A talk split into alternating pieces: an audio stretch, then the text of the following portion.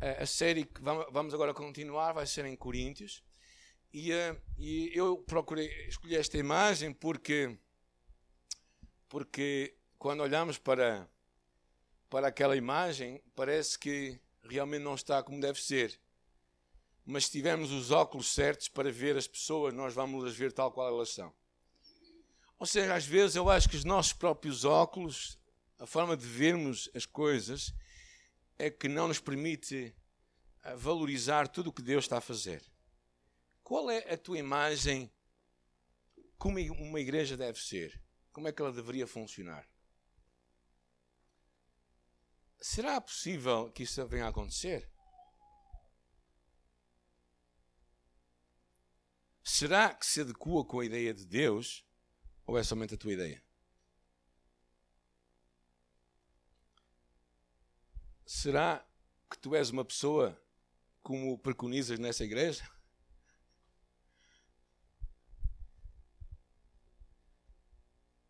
Já encontraste uma igreja assim, como tu pensaste? Será que já fomos uma igreja assim? Uh, a primeira carta aos Coríntios fala de uma igreja com uma imagem bastante ambígua. Na verdade, o apóstolo Paulo, é curioso também o facto de pregarmos esta mensagem hoje, no dia em que vamos também uh, consagrar o presbitério, o Samuel e o Jorge, é interessante porque eu não estava a contar, foi uma coisa divina. Deus faz as coincidências dele eu acho que esta mensagem é muito apropriada para o dia de hoje também. A igreja real que Paulo descreve aqui é uma igreja cheia de paradoxos e contradições. Porquê? Porque há uma tensão clara entre aquilo que a igreja aspira a ser e o que a igreja é na realidade. Há uma distância entre o que a igreja é agora e entre aquilo que a igreja chegará a ser um dia.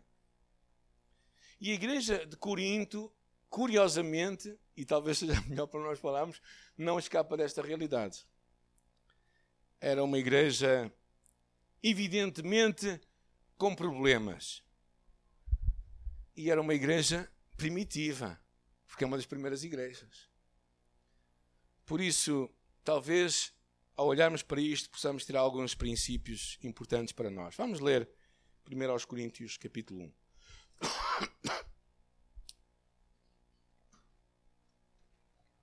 Encontraram? Quem encontrou pode dizer graças a Deus. Ok, quem não encontrou, não desiste. Também está lá na Bíblia, 1 aos Coríntios, capítulo 1. Uh, eh, vamos ler isto por partes. Versículo 1 até o versículo 3. Hoje vamos fazer um estudo chamado indutivo, ou seja, vamos ver versículo por versículo o que é que Deus nos está a ensinar nesta passagem. Primeira coisa é muito interessante como Paulo se define, ele chama-se. Como, é como é que ele se define? Qual o substantivo que ele põe para ele? Apóstolo. Ah, apóstolo de Jesus Cristo. Ah, é interessante esta palavra apóstolo, na verdade, a sua forma mais simples significa enviado. Então, Paulo se via como um enviado de Jesus Cristo para o mundo. Não é? Neste caso, para a igreja de Corinto também, em particular. Ah, eu acho que aqui nos dá a, grande, a primeira grande lição: é que tu e eu somos enviados em missão para o mundo de hoje. Não é?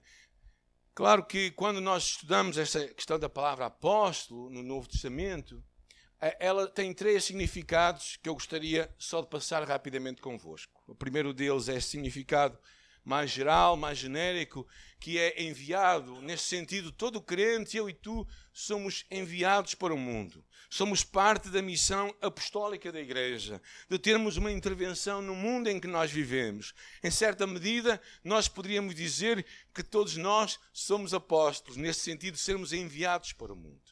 Mas há um segundo sentido, falado em algumas cartas, que era daquelas pessoas que eram enviadas pela Igreja. Encontramos isso em Filipenses, em Coríntios também.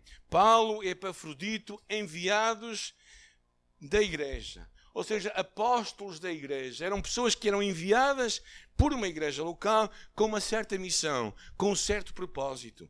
E que por isso tinham uma, uma, uma missão a cumprir. O que hoje nós poderíamos chamar de missionários, o que nós hoje poderíamos chamar de pessoas, mensageiros do Evangelho, ou seja, enviados por uma igreja para uma missão específica.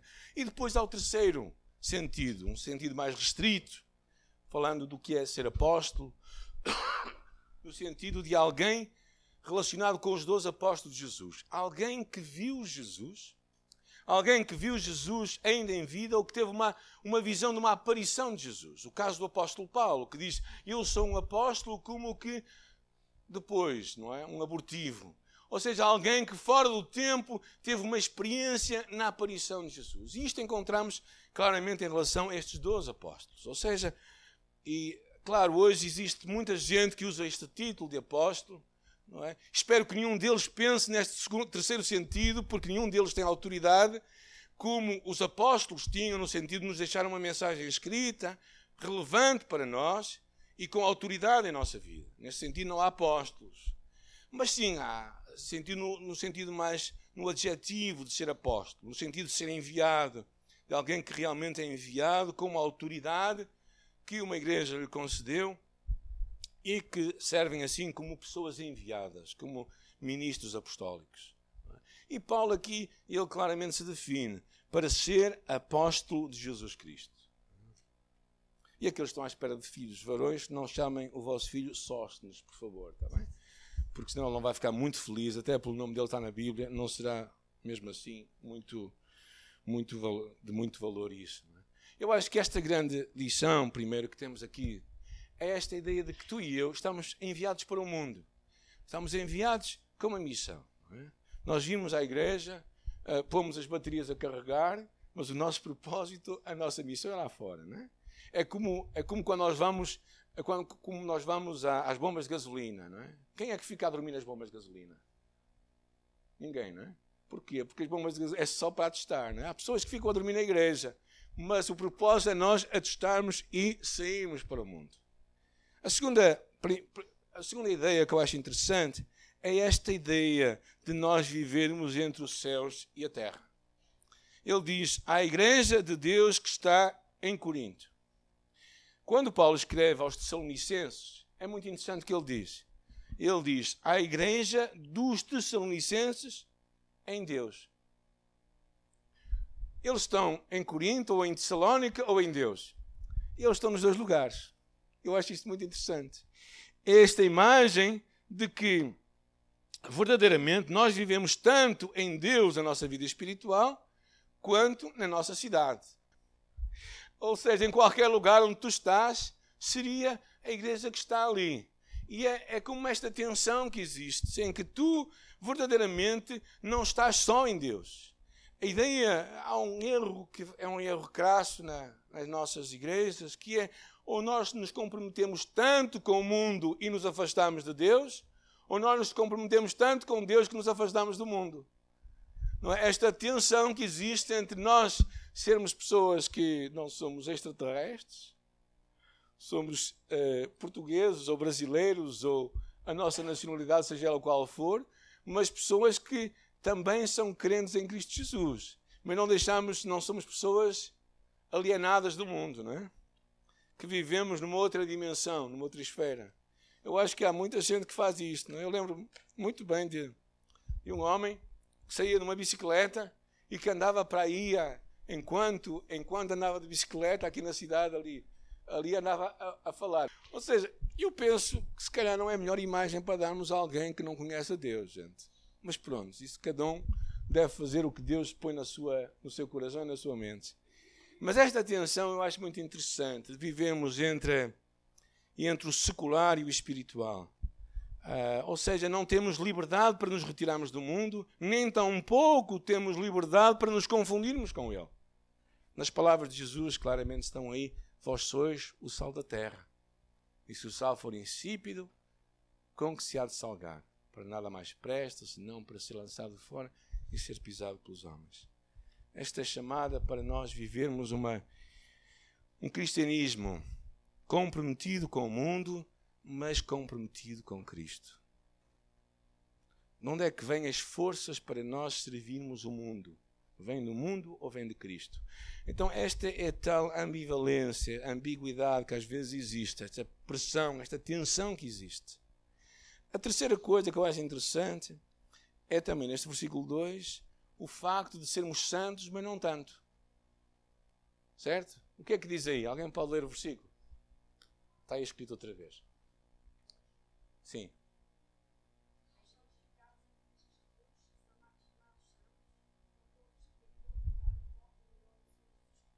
é aos santificados em Cristo Jesus, chamados santos. Não é? Claro que ele está a falar aqui, ressalto dois, dois tempos na questão da santificação: o facto de tu e eu já sermos santos. É? Já agora, pode-se apresentar a pessoa ao lado, dizendo assim: Eu sou o santo ou a santa? Faz favor. Ok? Graças a Deus, não é? Esta é, esta é a lição número 2 do curso de Liberdade em Cristo, para aqueles que não o fizeram.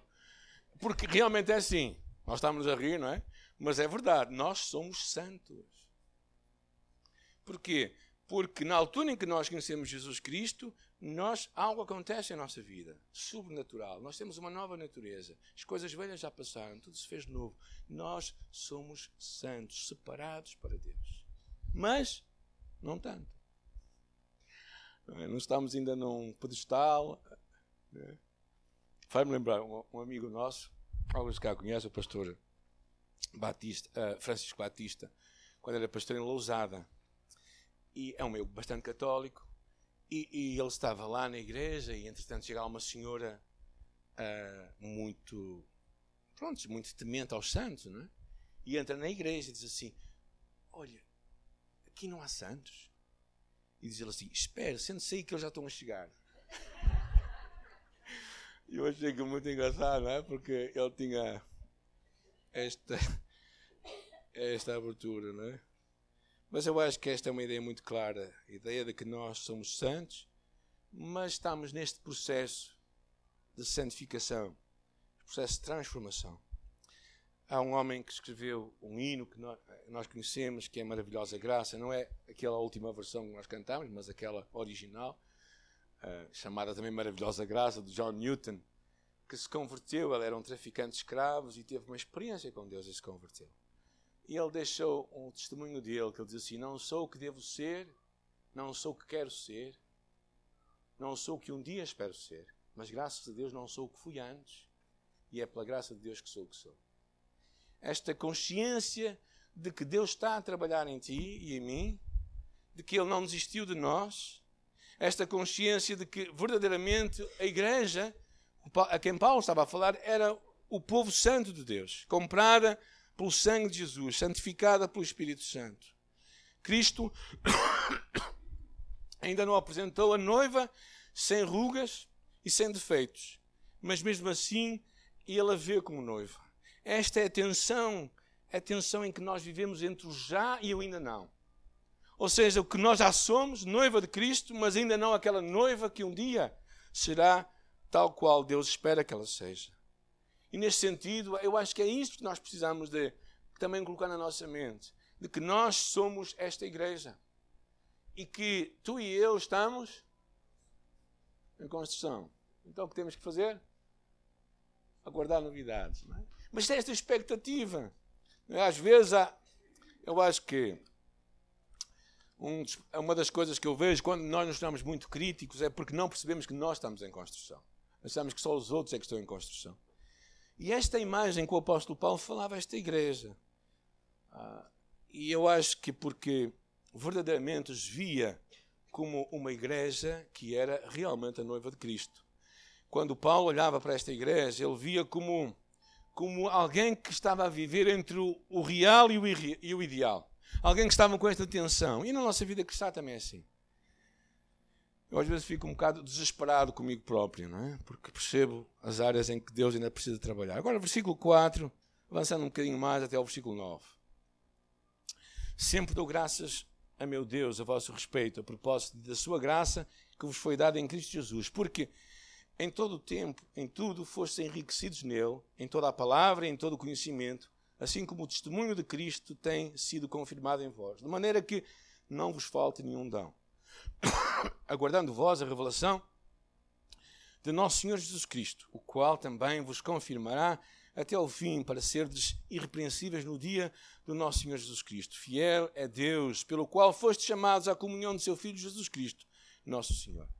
Eu acho que uma coisa que ele está aqui a ressaltar claramente é nós aprendermos a sermos gratos. Aprendermos a sermos gratos. Antes do apóstolo Paulo chegar a dar um bocadinho com, com algumas pauladas nesta igreja, que ele vai dar já a seguir, está bem? Uh, e, não, e, não, vai ser, e não vai ser pera doce. E ele verdadeiramente ele, ele procura ressaltar as coisas positivas que conseguia ver ali. Eu acho que há uma, um, uma chamada que ele estava a dar para nós, claramente, esta expectativa de sermos pacientes. O apóstolo Paulo, na segunda carta aos Coríntios, diz assim: Porque estou zeloso de vós com o zelo de Deus, porque vos tenho preparado para vos apresentar como uma virgem pura a um marido, a saber, a Cristo. Agora, quando tu e eu conhecemos a Igreja de Cristo, a Igreja de Corinto, vocês percebem o trabalho que ele teve, não é? Ele, é o, a, a maquilhagem que ele teve que fazer naquela igreja, não é? Os tratamentos de pele que ele teve que fazer naquela igreja para que isto viesse a acontecer. Não é? É porque se nós conhecemos um bocadinho da igreja de, Corinto, nós percebemos que era uma igreja com os seus problemas. E não eram poucos, não é? Mas uma coisa que ele vê é este poder de Deus, que eu acho que é ressaltado aqui. Versículo 5. Por isso é que veio o título da mensagem, porque fostes enriquecidos nele. Nele, diz o versículo 5, em toda a palavra, em todo o conhecimento. É? Esta ideia de que, de que Deus está a trabalhar em nós. Diz, em tudo fostes enriquecidos nele.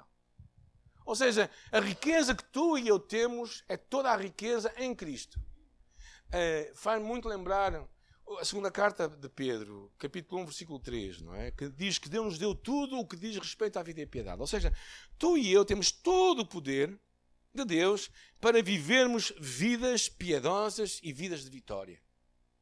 Ou seja, nós fomos enriquecidos, nós temos tudo o que nós precisamos para vivermos uma vida de santidade, uma vida que agrada a Deus. Esta é esta ideia que Paulo estava a querer falar a esta igreja, que os coríntios foram capacitados para conhecer, diz aqui, para conhecerem e para terem um relacionamento pessoal com Deus, bem como para testemunharem esta mensagem, para comunicarem esta mensagem. Que é que isto quer dizer? Quer dizer que até uma criança de 5 anos se pode converter.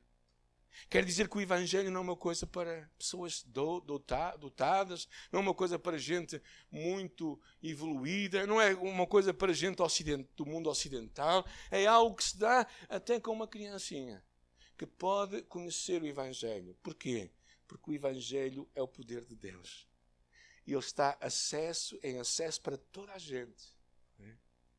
Das experiências mais incríveis é quando os nossos filhos conhecem Jesus Cristo conosco. Eu me lembro do meu filho mais velho, quando conheceu Jesus. No acampamento. É? minha, mãe, a minha esposa fez o trabalho todo com ele e eu tive a alegria de o levar a Cristo. É para isto que as mães servem. Não, estou a brincar.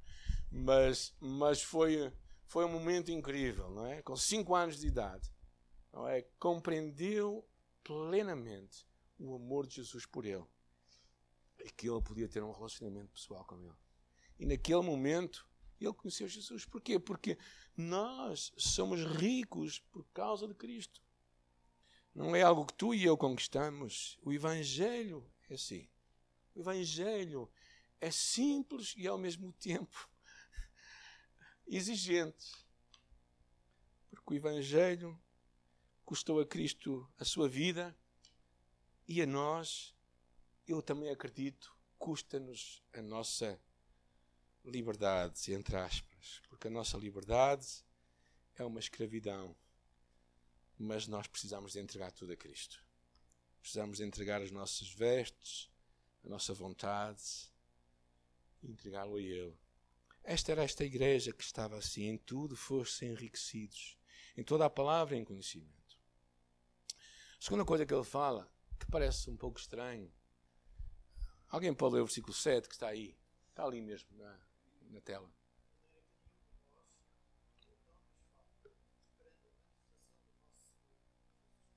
A igreja tinha sido capacitada com dons espirituais. A igreja tinha recebido tudo o que ela precisava. Tudo o que ela precisava. Para viver uma vida de santidade. Eu tenho pensado muito nesta frase de John Stott que diz: Cada igreja local pode ter a certeza de que tem recebido tudo o que precisa. Que está baseado neste versículo.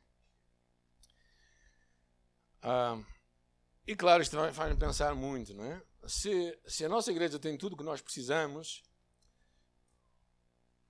das duas, uma, ou nós queremos mais do que aquilo que nós precisamos, ou alguém não está a fazer o seu trabalho.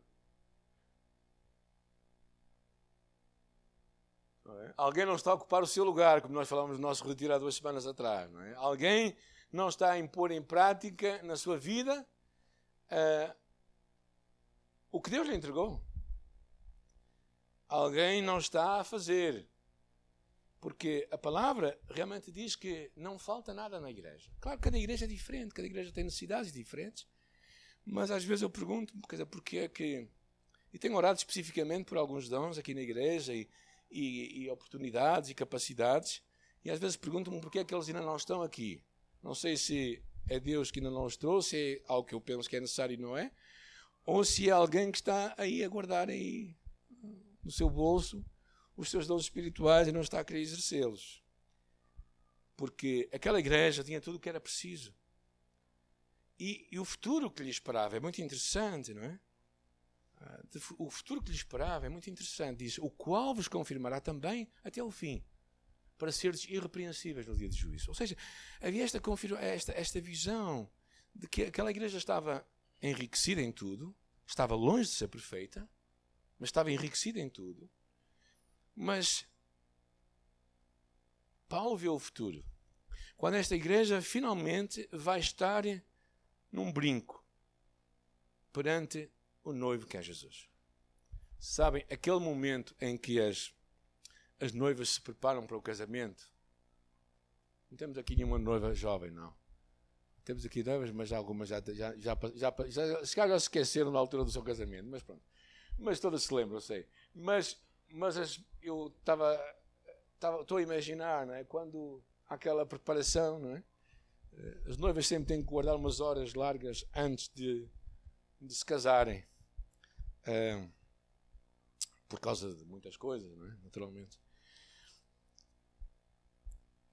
Mas era esta a ideia que o apóstolo Paulo já viu. O apóstolo Paulo via que a noiva, a igreja de Coríntio, ia ser apresentada impecável num brinco, assim, numa coisa, uma perfeição perante Cristo.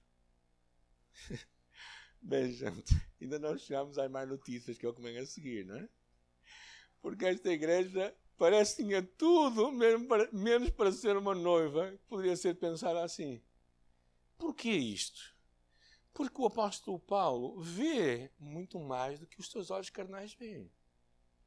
E tu também e eu precisamos ver muito mais do que os nossos olhos carnais veem. Se tu olhas simplesmente para aquilo que tu vês, que tu achas que é real, então onde é que está a tua fé? Onde é que está a tua esperança? Hoje de manhã fui despertado por a passagem em Romanos capítulo 4, não é? Quando o apóstolo fala acerca da experiência de, da experiência de, de Abraão. E quando ele diz assim, capítulo 4 de Romanos, diz ele assim: Não foi por intermédio da lei que Abraão ou a sua descendência coube a promessa de ser herdeiro e ser mediante a justiça da fé. E depois fala que ele, que ele crê contra a esperança, porque o seu corpo já estava amortecido. O apóstolo Abraão tinha 100 anos quando Deus o chama a ser o pai das nações. E uh, eu acho que isto é precisamos ter esta perspectiva de que nós viremos a ser quando o virmos face a face. Não há contradição entre estes três tempos. Que no passado fomos enriquecidos, que no presente não nos falta nenhum dom espiritual, mas no entanto a, a beleza final está ainda para se revelar, ainda está para se ver. E Paulo por isso conclui com uma, uma promessa a promessa do versículo 9 que diz: Fiel é Deus pelo qual fostes chamados para a comunhão do seu Filho, nosso Senhor Jesus Cristo. Ou seja, Deus é fiel. Ele não vai desistir de ti e de mim. Ele não vai desistir da sua igreja. Ele está a trabalhar nela. Por mais incrível que isso possa parecer aos nossos olhos. A identidade da igreja é esta identidade de tensão entre o passado, o presente e o futuro. E se mantivermos esta esperança, nos vamos alimentar para ver o que Deus quer que nós vejamos e para trabalhar nessa direção. Para não ficarmos escravos do nosso passado, nem reféns do nosso presente, mas para olharmos para a noiva de Jesus que Ele está a construir. Terceiro tema, depois de ser grato, ele fala acerca da unidade. Vamos ler o versículo 10 até 17. Não sei, alguém quer fazer parte da igreja de Corinto? É a igreja de Deus. Certo? Eu sei, é uma igreja que não parece não não cheirar muito bem. A igreja é assim. A igreja tem momentos destes, gente. Claro que a questão da unidade é uma coisa que pode que pode trazer muitas mazelas falta de unidade. E, e, Paulo começa aqui a falar da importância. Ele não sabia o lema do nosso ano, mas eu sei que juntos somos mais fortes. Né? A importância de estarmos unidos. Paulo, verdadeiramente, depois de dar graças por esta igreja, ele começa a levar, levar, levantar algumas coisas. Primeira coisa é interessante como é que ele trata os coríntios. Mesmo estando todos divididos, como é que ele os chama? Versículo 10? Hã? Irmãos, irmãos, somos a mesma família. Eu acho isto incrível, gente. Porque se calhar nós chamaríamos outra coisa, meus irmãos. Seus insurretos, seus insubordinados. Vocês não são, vocês são bastardos. Mas ele chama irmãos. Eu acho que aqui há um, há, uma, há um toque muito interessante e fala em nome de Jesus Cristo. Ele fala que a base da unidade é, é, é Jesus. E ele refere isto muito, muito, em nome de Jesus, por causa de Jesus. Sejais inteiramente unidos. E esta ideia de estarem unidos faz a palavra no grego, que eu não sei, gente, mas os comentaristas dizem isto significa cata, catarizo, que tem a ver com remendar ossos quebrados. Paulo olhava para aquela igreja como uma igreja que estava, que estava fragilizada, estava com os seus ossos quebrados. E ele fala: univos por causa de Jesus. E ele faz um apelo forte. Não é? Claro, o, versículo 12 diz claramente: Eu fui informado Ou seja, recebi, houve aí, um, houve aí uma mensagem que eu recebi, um SMS, ou alguém pôs no Facebook que aí a igreja está com alguns problemas. E a questão era simplesmente esta. É? A cada um diz, ah, eu sou de Paulo, eu sou de Apolo, eu sou de Cefas, eu sou deste, eu sou de Cristo. Esta imagem, eu acho que o que ele quer dizer com isto, basicamente, eu acho que havia como uma ideia, uma havia como uma uma falsa ideia de que eles tinham que optar por um clube. Como aqui na igreja temos vários clubes é? desportivos, naturalmente, uh, as pessoas achavam que só podiam ir numa certa direção. E era errado. As pessoas não tinham que dever fidelidade a nenhum líder, a nenhum homem, mas tinham que dever fidelidade a Jesus. Uh, Paulo estava claramente, eu acho que nem tinha a ver tanto com, uh, acho que a divisão tinha mais a ver com personalidades do que propriamente com princípios ou correntes doutrinárias. Havia só uma questão de partidarismos, coisas de homem mesmo. E claro, Paulo sente-se muito afetado com este conflito. Paulo insiste que não pode ser assim. Paulo é irmão deles. Paulo é irmão deles, como eles são irmãos de Paulo. Ah, e, e no, no final do capítulo 3, Paulo diz uma coisa que eu acho muito significativa, que é, são os líderes que pertencem à igreja e não O quê? Ou seja, o Ismael estava a falar ontem, né? estava a dizer assim, oh Samuel, tu e eu já estamos já estamos a passar, né? Mais ou menos assim, mas foi nesse contexto não é? que, que nós estamos a passar naturalmente. A igreja não nos pertence a nós, a igreja é de Cristo. E se algum líder quer deixar uma igreja à sua imagem e para ele próprio, então errou. Ninguém é dono da igreja. Jesus é o dono da igreja. E quando alguém acha que é o dono da igreja e que a igreja tem que fazer o que ele quer, então acho que errou completamente. Particularmente quando diz respeito a questões essenciais da Bíblia.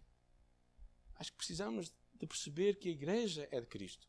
Os líderes estão lá, claramente, para dirigir, para orientar, para preservar essa doutrina, mas nunca para serem os donos da igreja, porque a igreja não é deles. Qualquer líder irá passar, Cristo não. E eu acho que a maior, a maior beleza de qualquer obra é quando a obra vai muito além do próprio fundador. Eu tive a alegria e a honra de estar a Moody Bible Church, lá em Chicago. Uma igreja plantada por Moody. Moody era um evangelista, um homem apaixonado por Jesus. E aquela igreja tem, acho que 150 ou 200 anos. E é uma igreja que está fresca, viva, cheia de, de casais jovens. Tinha, tinha uma, uma orquestra de 30 e tal instrumentos, violinos e, e, e, e, flautas e tudo. Era uma coisa assim extraordinária. E estava a falar com o pastor e ele estava a dizer que uns anos atrás a igreja estava a passar uma crise muito grande. Estavam a, a perder a vida. E de repente Deus trouxe um novo sopro àquela igreja. E certamente é isto que nós precisamos. E Paulo estava a ver. O importante não é Paulo, não é Paulo, não é. O importante é Jesus. E aí ele fala da questão de estarmos unidos no essencial. E ele faz aqui uma, três perguntas de aquelas perguntas retóricas, não é? O que é que ele diz? Está Cristo dividido? Foi Paulo crucificado por vós? Fostes batizados em nome de quem? Não é? Ele levanta estes três temas muito interessantes, não é? Ou seja, quando nós começamos com estes desacordos, isso é ofensivo à unidade do Evangelho. Contradiz a pessoa de Cristo, a cruz de Cristo e o batismo de Cristo. Cristo é um só. O apóstolo Paulo diz isso claramente. E é indivisível. Cristo foi crucificado por nós e nós pertencemos a Ele. O batismo é nossa aliança com Cristo e não com nenhum líder. Por isso é que Paulo faz questão de dizer que não batizou. Batizou muitos poucos lá. Porque falava que o batismo não era. Ele não estava alienado, aliado, aliado com, com, com, com Paulo, mas ele estava aliado com Cristo. Por isso, Paulo eleva aqui a, a, pessoa de Jesus. Claramente. É? E ele uh, levanta este tema de uma forma muito interessante. Talvez a pergunta fique, então, o que é que nós vamos fazer perante as diferenças? No curso Liberado em, no, no curso, na classe de membresia que nós damos aqui na igreja, nós temos uma frase que, que pronto, falamos, repisamos muito, que é no essencial unidade, no não essencial liberdade e em todas as coisas caridade. Esta é uma frase que eu pensava que era de um autor moderno, mas não, tem mais de, de 400 anos, gente. Uh, foi alguém que decidiu perceber isto, este fundamental, que do essencial nós temos de ter unidade, no que não é essencial temos de ter liberdade. Agora, a pergunta fica: o que é essencial e o que não é essencial, certo? Porque ah, aí algumas igrejas chamam essencial aquilo que se calhar não é essencial. O que é essencial, na minha perspectiva, e nisso concordo plenamente com John Stott, é aquilo que é inquestionável na Bíblia aquilo que ninguém pode questionar. O que é? A Trindade Divina. Cristo veio em carne, é Deus, o Filho. O Espírito Santo é uma pessoa. Jesus morreu e ressuscitou ao terceiro dia e voltará novamente. A salvação é pela graça de Deus e a nossa caminhada com Deus é pela sua graça. O ser humano foi criado homem e mulher. O casamento é entre duas pessoas diferentes. Eu acho que são coisas que não há lugar para que estão na Bíblia. Não há possibilidade de interpretar de outra forma. E haverá muitas outras coisas que eu aqui não, não falo. Mas eu acho que isto é essencial. A palavra de Deus. Ou seja, tu e eu podemos ler, e se lermos com os mesmos com os olhos de ler, vamos chegar à mesma conclusão. Não podemos fugir dali. E claro, que não é essencial. Há muitas polémicas para assuntos secundários. Não é? ah, e isso devemos deixar. Se pessoas gostam de comer chouriço de sangue ou não gostam, papas de sarrabulho, são coisas que eu acho que há, há liberdade para fazer. Eu falo isto porque esta é uma, é uma brincadeira lá em nossa casa também, porque esta é uma das coisas em que nós temos liberdade. Eu gosto, minha esposa não. Ou seja, há coisas que não são. E acho que como igreja temos que aprender a viver estes, estas coisas secundárias com o amor de Cristo com o amor de Jesus. Isto é que é uma comunidade de fé. Não é uma comunidade em que todos temos que pensar da mesma forma em questões secundárias. Por exemplo, vamos agora vou levantar aqui uma grande polémica, está bem, gente? A quantidade de água necessária para um batismo ser realizado. Há pessoas uh, batistas que acham que tem que ser obrigatoriamente imersão, senão a pessoa não foi batizada. Eu não acho necessariamente. Eu acho que a identificação é com Jesus, não com a quantidade de água. Então a pessoa, ao receber o ato de batismo, ainda que nós batizamos por imersão, ela está a identificar-se com Jesus. Para mim é uma questão secundária. Nós ensinamos uma coisa, mas é uma questão secundária.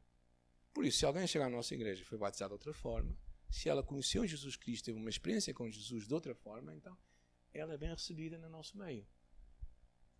Essas são coisas que não são essenciais.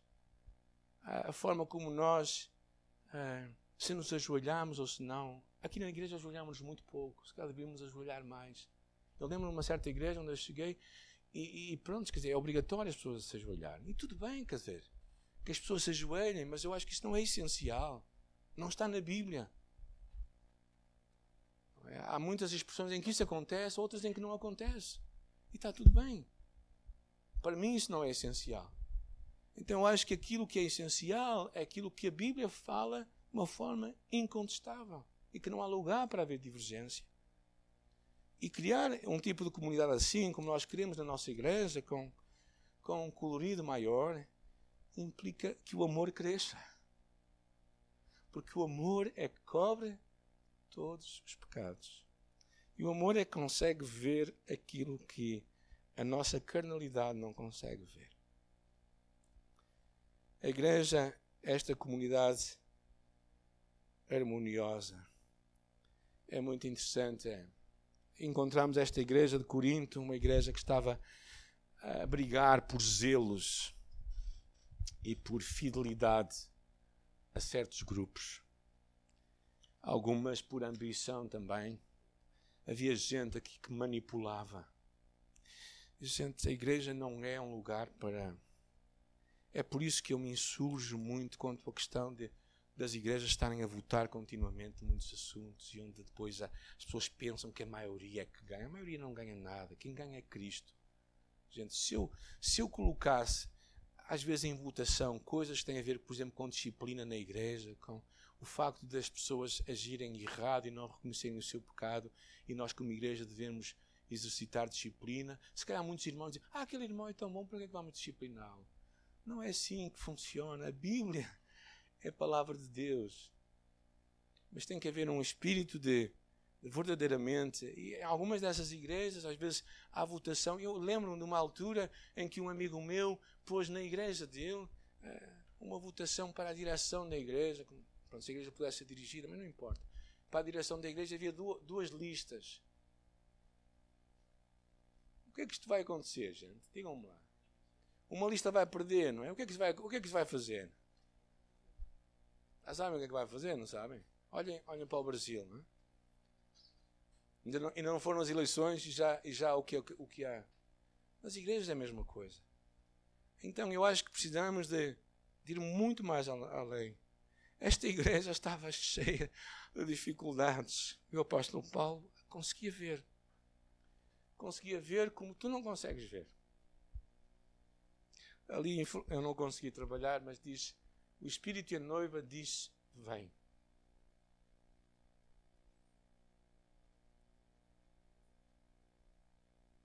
Ah, o apóstolo Paulo conseguia vir à igreja de Corinto assim. Uma igreja que conseguia ver uma noiva que dizia a Cristo: Vem. Uma noiva perfeitamente preparada.